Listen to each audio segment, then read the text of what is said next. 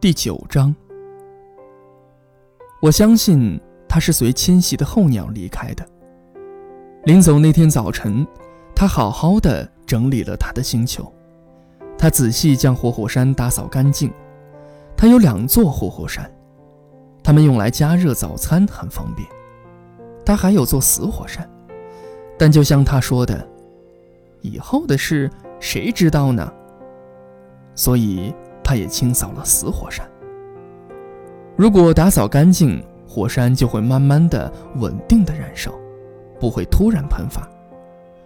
火山喷发和烟囱着火差不多。当然，在地球上，我们显得太小了，没法清理火山，所以他们带来了许多麻烦。小王子还有点伤感的拔出了最后几株猴面包树的幼苗。他觉得自己是不会回来的，但这些熟悉的劳动在那个早晨显得特别温馨。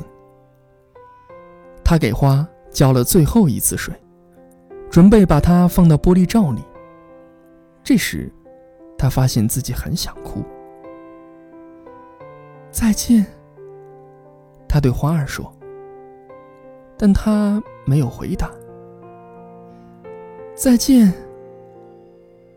他又说：“花儿咳嗽了，但这不是因为他着了凉。”我以为很笨。他终于开了口：“对不起，祝你幸福。”他很惊讶，花儿居然没有责怪他。他愣住了，玻璃罩也停在半空。他无法理解这种平静的甜蜜。是的，我是爱你的，花儿说。你却什么都不知道，这是我的错，没关系。但你和我一样笨。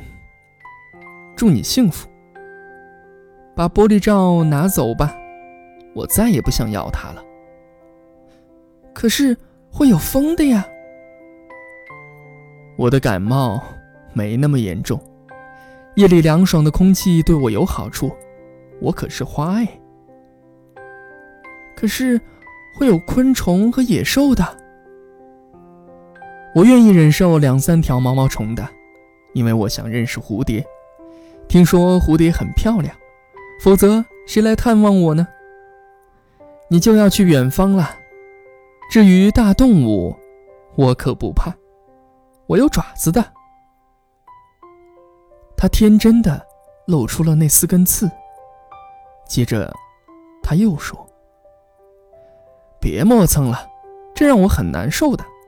既然你决定要离开，那就走吧。”